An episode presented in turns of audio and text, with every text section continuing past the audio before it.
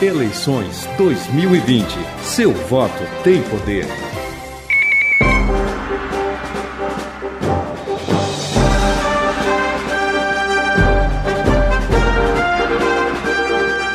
Pontualmente 12 horas.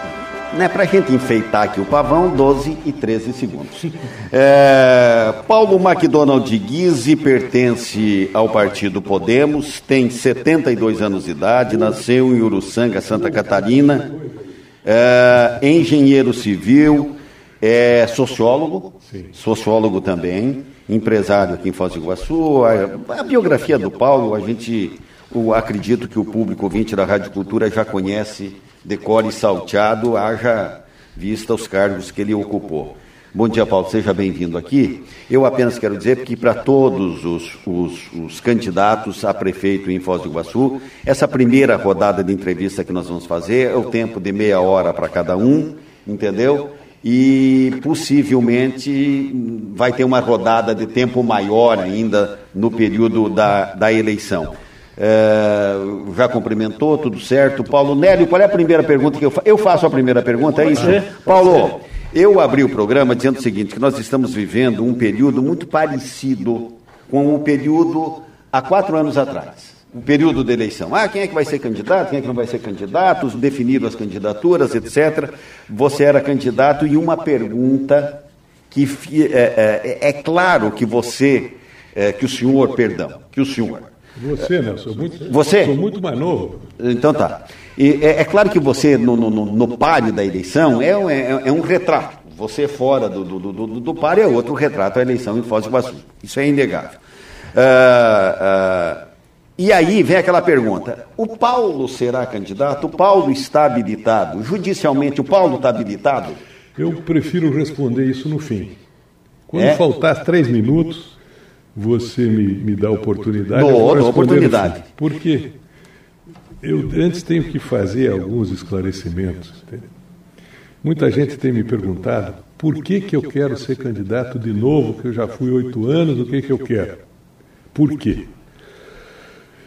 Eu estou vendo a cidade numa fase de transição, o mundo está numa mudança muito grande, tecnologia. Você imagine se, se essa epidemia tivesse vindo e nós não tivéssemos o celular a internet, a televisão, como é que ia ficar fazendo o que o dia inteiro? Como é que ia entrar em contato com os outros?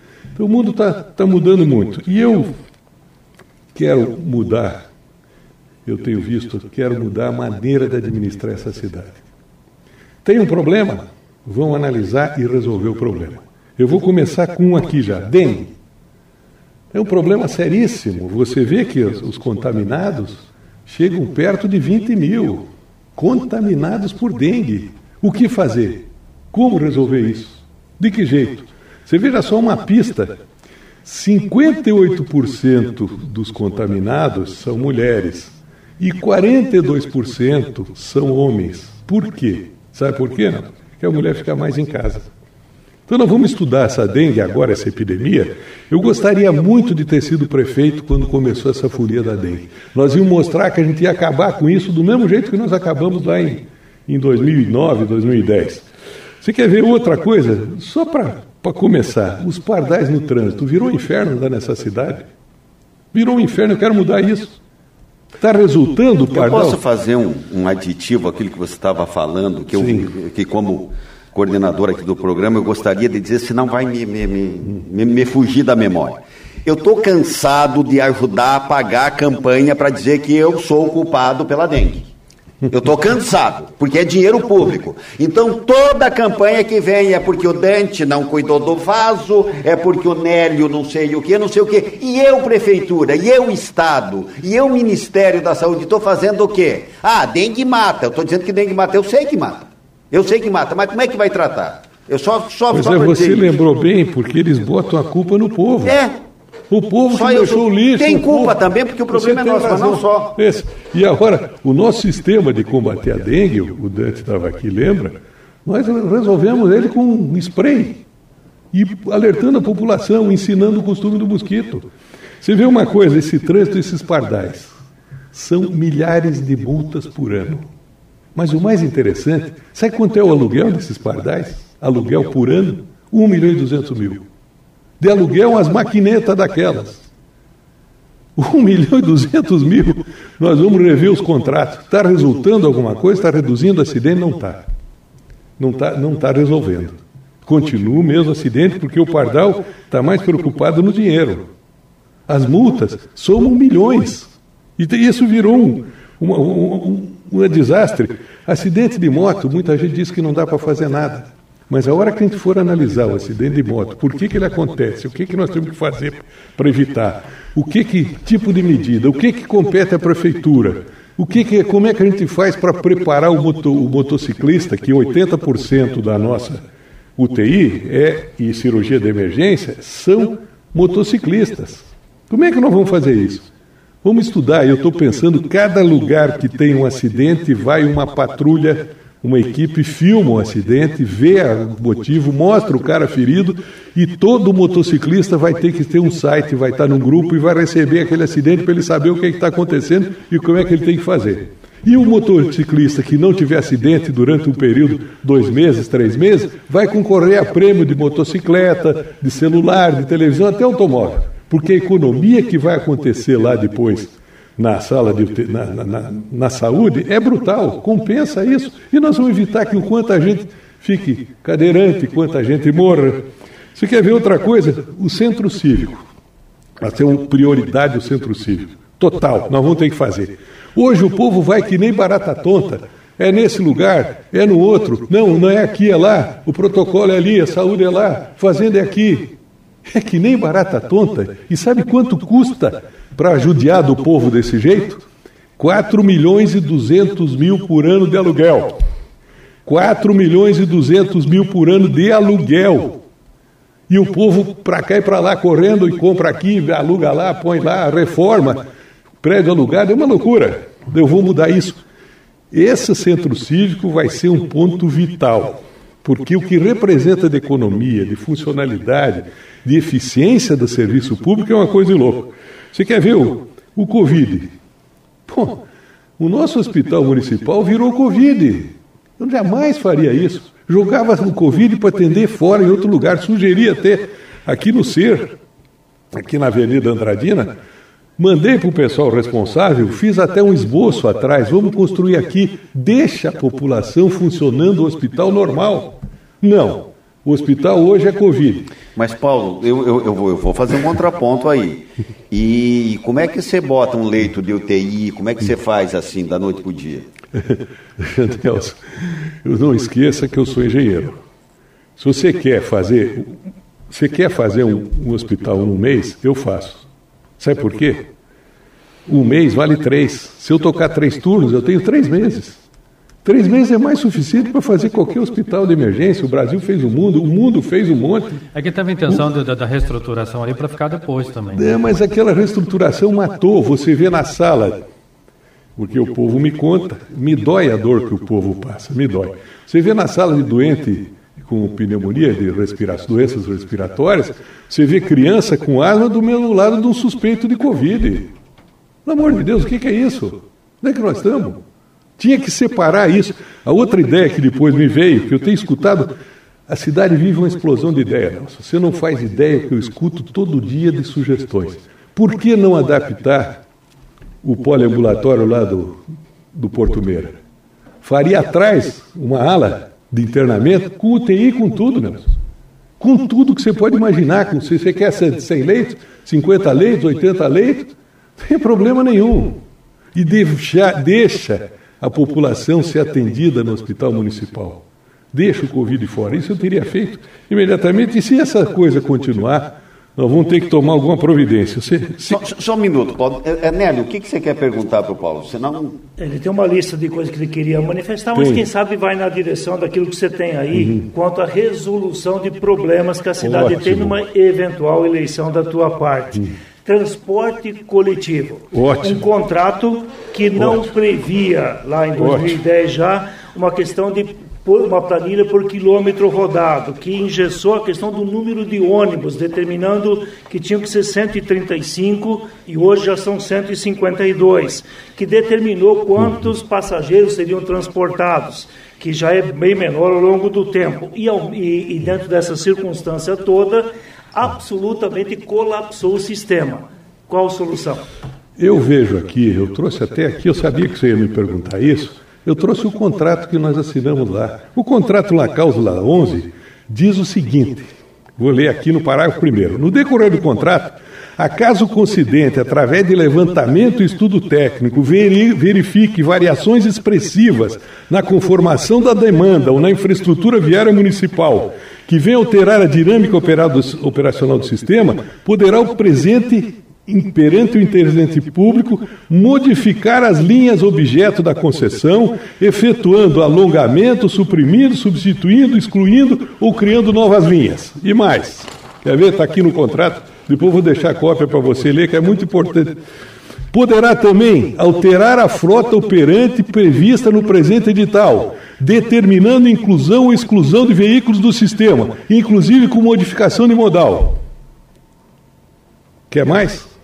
Não, você que tem que Quer... responder qual é a solução para um transporte coletivo que Aplicar colapsou. o contrato, porque não é mandar para a justiça, não é brigar com a empresa. Você acha que a empresa vai fazer de graça? Não vai.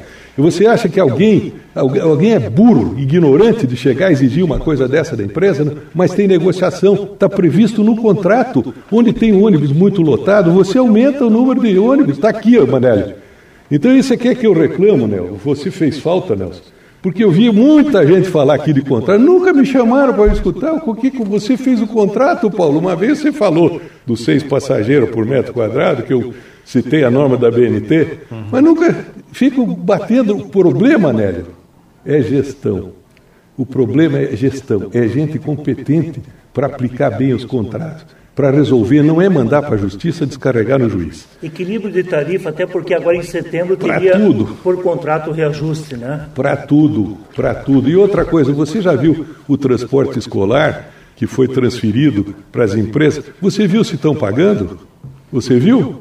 Eu gostaria que você investigasse isso e que você dissesse aqui na rádio que o contrato que as aulas estão suspensas, se está sendo pago o transporte escolar ou não. Vou deixar essa dúvida. Eu acho que o Nelson aqui você não vai poder escapar disso. Mas eu, esse método de pegar cada problema e aprofundar é, é o que eu estou fazendo. Por exemplo, creche meio expediente. Como é que pode? Como é que pode meio expediente? Como é que faz uma criança de 4, 5 anos, de 3 anos, você tem que buscar às 11h30 ou levar uma e meia da tarde? E a mãe, como é que fica? O transtorno na família é uma loucura. Como é que resolve, doutor Nélio? Restaurante fecha o Sabe como é que eu fiz? Em 2004, 2005 eu assumi, doutor Rumo Giatti me chamou e disse, o senhor tem que criar 1.600 vagas de creche até agosto, senão o senhor vai pagar uma multa. Não me lembro se era mil ou cinco mil por dia o senhor.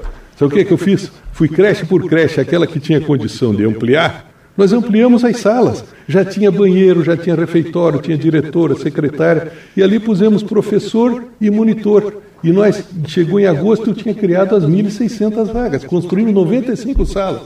Vamos ter que fazer a mesma coisa agora, Nelson. A população aumentou e vai ser, por exemplo, como é que nós vamos recuperar os atrasados? A gente tem que pensar no futuro. Desculpe se eu fui duro com você, viu, Alemão? É que eu estou cansado de escutar essa historinha do contrato. Desculpe. Eu, eu... Me parece que o nosso papel aqui é de entrevistar Exato. e fazer perguntas. Mas você me desculpe que eu acho que eu respondi bem, né? Mas, viu, por exemplo, como é que nós vamos fazer com a, as escolas? Perdemos um ano de aula. A ideia é o ano que vem dobrar o turno, Nelson.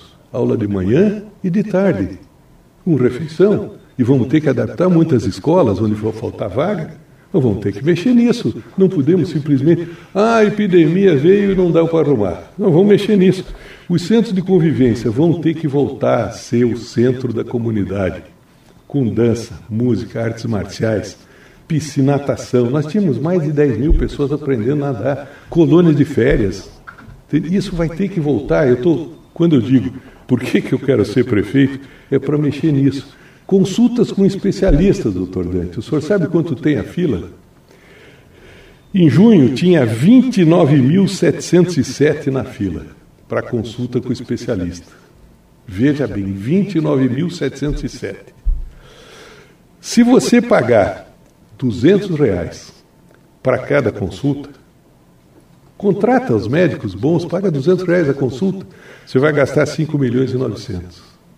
Se você vê os contratos da Covid com firmas 15 que foram abertas esse ano, que faz contrato de 5, 9, 12 milhões, 13 milhões, um contrato desse, você resolveria a fila. Mas sabe o que é pior ainda? Aguardando exames, tem 17 mil na fila. Então, esses 17 mil, Nelson, conseguiram a consulta com o especialista, o especialista pediu o exame e o cara ficou na fila do exame. Então, você, você percebe como é que vai fazer isso? Isso você diz, cada problema eu faço questão de abordar. Eu resolvo esse problema de fila de consulta com o especialista seis meses. O candidato, deixa, deixa você aqui obedecer mais ou menos. Eu só, só falar a, mais uma. Então conclua. Só falar, mas eu tenho mais um monte aqui. Não, você vai falar. Eu vou dizer é... por que, que eu sou prefeito, por que, que eu quero ser. Padaria municipal vai ter que abrir. Já voltamos com o senhor. Você vai voltar, vai abrir a padaria então. Calma, vamos para o intervalo e nós voltamos. Eleições 2020. Seu voto tem poder. Agora são, agora são 12 horas e 19 minutos. É o contraponto da cultura na rede Costa Oeste, Rádio Cultura de Foz do Iguaçu, a mais antiga do Oeste, 65 anos de idade. Deixa eu só fazer um, um, um, um, breve comentário aqui em relação aos nossos ouvintes. Está todo mundo aí, muita gente, todo mundo é expressão, força de expressão, o que vale dizer muita gente, perguntando diretamente ao Paulo. E o Paulo sempre rende uma audiência extraordinária aqui para a Rádio Cultura. O que, que nós combinamos? Eu nem estava ao tempo do, do combinado, mas vamos respeitar. Entre os candidatos, assessorias e a casa aqui, o pessoal do jornalismo, não vai ser feita a pergunta do ouvinte direto para o candidato, tá? No, no, no, momento que ele estiver sendo entrevistado. O que nós nos comprometemos aqui é fazer um apanhado, e ainda que resumidamente, vai servir para nós como pauta para os candidatos, entendeu? Alguém que perguntou sobre o trânsito, isso, aquilo e tal. É, quem que quer perguntar para o Paulo McDonald? Eu, eu, quero voltar na questão da educação. Né, o candidato até deu uma pincelada ali, mas eu quero ir um pouquinho mais fundo. Uh, há mais de uma década, Foz do Iguaçu é referência em questão de educação municipal, né, de fundamental, o IDEB sempre muito bem, e se repetiu nesse ano do IDEB do ano anterior.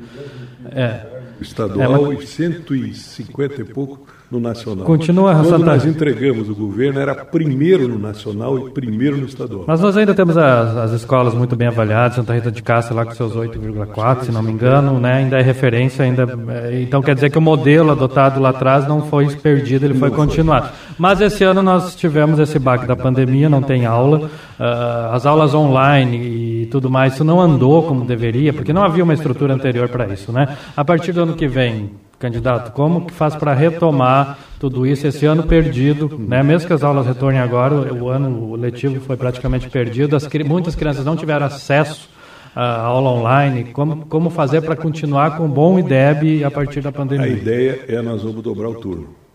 Mas como dobrar turno, contratação de professor? As escolas, adaptaremos as escolas. Em, por exemplo, o que eu fiz nas creches em 2005, nós vamos fazer agora com as escolas a escola que cabe três, quatro, cinco salas, quantas forem necessárias, nós vamos botar para dobrar. E aí vai de manhã e de tarde. A turma que vem de tarde, vem vai, o dia inteiro eles vão assistir aulas lá. Aula integral. Aula tempo Mas integral. Dobra aula, dobra professor, Não, dobra. É só professor que você precisa, entende? E tem outra coisa. Eu tive estudando, as salas que melhor foram no IDEB tinha 35 alunos. Por que, que nós temos que ter sala com 18, 20? É o problema do professor. E eu pretendo, o aluno no terceiro ano faz uma prova de português e matemática. Passou, vai ganhar um celular ou um tablet. Que isso aqui não é para ele falar com os amiguinhos, é para ele pesquisar. Por exemplo, outro dia o cara me perguntou quando é que foi inventado o fermento. Tenho certeza que o alemão sabe. Sete mil anos atrás, ele entrou aqui já deu a história do, do, fermento, onde é que saiu e tal.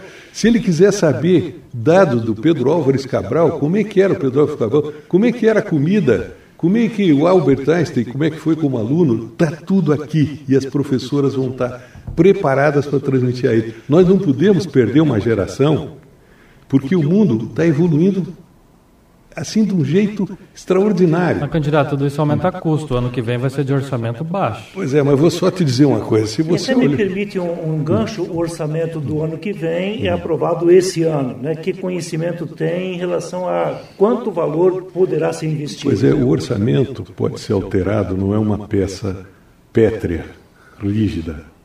Ele pode ser alterado pela Câmara de Vereadores conforme as receitas e conforme os planos do governo. Então eu tenho uma peça que é orientativa, mas, lógico, para eu alterar, eu tenho que tirar de um lugar e botar no outro. Por exemplo, você quer ver? Esse contrato de 1 milhão e 200 por ano dos pardais, se eu baixar para 600, eu vou ter 50 mil por mês. Quantos professores dá para pagar? E se você fizer isso na saúde, eu vi agora uma, uma denúncia de um superfaturamento na saúde de 1 milhão e 600 mil de remédio. 1 milhão e 600 mil, divida por 12, vai dar 130 mil, 140, dá mais dá 150 mil quase. Quantos professores eu pago com essa economia? Isso, se você olhar, você lembrou bem, se a gente for olhar cada situação da cidade, cada contrato, cada é tudo desse jeito, infelizmente. E nós vamos ser, vamos apertar e vamos ver onde é que está o, o problema. Aluguéis, eu já, já citei aqui 4 milhões e 200 mil por ano de aluguel. Se você pegar transporte escolar, se você pegar. Todos os contratos, Nélio, vão ser analisados um por um. E nós vamos ter prioridade. Uma prioridade vai ser, por exemplo, recuperar os alunos, recuperar o tempo perdido. Outra prioridade vai ser na saúde as consultas. Outra prioridade. Da... Você sabe que tem posto de saúde que chega uma criança por consulta de pediatra, eles fazem três consultas num período de quatro horas? Você sabia disso, Nelson? Você sabia que tem posto de saúde que o médico está lá, o clínico geral, quatro consultas num período de quatro horas? E o pessoal acha que está certo e ninguém faz nada. E imediatamente nós vamos. Porque a vantagem, Nélio, e que eu já fui prefeito, eu sei onde é que, onde é que a coruja pia. Eu sei onde é que está o problema. Eu sei lidar com eles. Eu sei que o funcionário bom que, de carreira, ele quer que a coisa funcione. Ele quer que o resultado. Mas se o comando não, não, não funciona, não vê o exemplo, você não acompanha, você não dá os recursos, não dá as condições, morre. O laboratório municipal vai voltar a funcionar com coleta todos os dias em todos os postos de saúde, com resultado no prontuário do paciente. Se você visse a situação do prontuário do Hospital Municipal, eu tenho as fotos aqui, posso te mostrar, uma tragédia. Aquilo tem 700 prontuários por mês, aquilo é jogado pilhas e pilhas. Como é que pode? Em plena século XXI. então nós vamos, nós vamos, cada problema vai ser analisado com profundidade e vai ter um prefeito que é difícil de enganar. É difícil eles me levarem no bico. Pode ser que alguma coisa eu perca. Três minutos? Está faltando? Bom, olha aqui, Nelson, eu trouxe aqui. Não, não, não, tem mais, tem mais. Tem um pouquinho mais. Tem um pouquinho mais. Eu quero registrar aqui, está assessorando também, e, e, e, por ser do meio, que bom, o Adelino está uh, junto, é, é, é, do nosso time e sabe, compreende bem o que, que é horário e etc e tal. Agora são 12 horas e 26 minutos. Paulo, então eu vou repetir a pergunta aqui para solenemente mostrar ao ouvinte da Rádio Cultura de Foz do Iguaçu. Nós fizemos lá atrás, lá atrás, quando começamos a fazer o programa, eu fiz até um comentário dizer o seguinte. O Tribunal Superior Eleitoral disse o seguinte: quem estiver candidato no dia da eleição, se ganhar a eleição, vai assumir o cargo que ele está pleiteando, seja aqui em Foz do Iguaçu, seja em Manaus, seja em qualquer rincão do momento.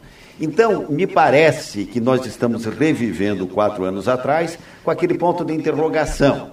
Né? Mas o Paulo pode, legalmente está habilitado, etc, e etc, que é o que eu vejo nos últimos três, quatro meses, né? Não sei, eles não botam defeito em você, só dizem assim, mas ela não vai concorrer. Eu vou responder nos últimos três minutos. Então tá. Eu só queria dizer o seguinte: por exemplo, um alvará na prefeitura hoje leva meses.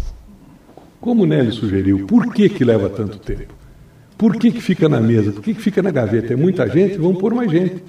Não pode, às vezes, o pessoa ter um negócio para abrir, ter um financiamento para sair, e dependendo do alvará, está as papeladas toda em ordem, tudo certo, e não sai. Nós vamos ser parceiro dos empreendedores. O vendedor ambulante, que quiser que for de Foz do Iguaçu, o, o pequeno empresário vai ter na, na prefeitura um parceiro para ajudar, ajudar a resolver os problemas. Nós vamos estar em cima de cada situação dessa. Onde está o nó, nós vamos desatar o nó. Esse é o método de gestão. Você quer que eu entre naquela pergunta? Eu quero. Bom, eu trouxe eu aqui, quero porque está faltando três minutos para terminar o programa. Eu trouxe Um aqui duas certidões Ah. do TSE. Até se você quiser ler, Nelson. Eu leio. Um aqui, ó. Só o que está. Eu fui alfabetizado, fui na escola, eu leio. Agora, enquanto você está lendo, eu vou dizer uma coisa. Ah, Povo de Foz do Iguaçu, existe uma situação que vocês precisam entender. Tudo que vem contra mim de fake news, de mentiras, de tentativa de desestabilização, de confundir vocês, não acreditem. Isso é jogo de quem está no poder, não quer largar o poder. Isso é uma campanha sórdida, covarde. Eu não fiz nada, nada que leve à inelegibilidade de novo. Porque eu, eu uso sempre como parâmetro o contrato da Regina, que era 5 mil por mês. Esses contratos aqui, feitos na boca, da, na calada da noite, de milhões com firmas abertas esse noite, esse, esse ano, representa milhares de meses da Regina. Milhares. Entende? Então, isso aqui vai ter que responder na justiça. Quem está no governo vai ter que responder gravemente com isso. Então, não se iludam, não se deixem levar. Eu tenho certidões aqui, vou pedir para o Nelson ler, que certidões tiradas hoje do Tribunal Superior Eleitoral, que é quem define. E mais ainda, o novo presidente do TSE disse que se não houver enriquecimento ilícito, prejuízo erário, nem roubo, nem assassinato, o cara pode concorrer.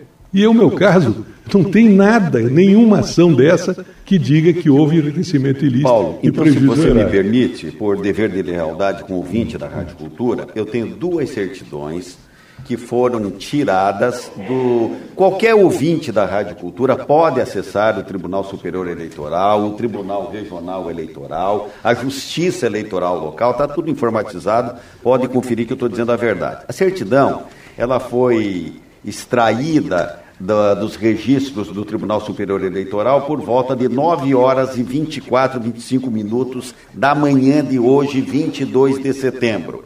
Diz uma das certidões: certifico que, consultando o cadastro eleitoral, verificou-se não constar registro de condenação criminal eleitoral transitado em julgado para Paulo McDonald Guise, da afiliação, eh, município de Foz do Iguaçu, diz o número do, do, do, eh, do título de eleitor. E a Justiça Eleitoral diz o seguinte, que também eh, certifica que, vendo os assentamentos do cadastro eleitoral, Paulo McDonald Guide está quite com a Justiça Eleitoral e faz em nota de rodapé na própria certidão o que quer dizer esse termo quite. Diz o seguinte: o conceito de equitação eleitoral reúne a plenitude do gozo dos direitos políticos, o regular exercício do voto. E só pode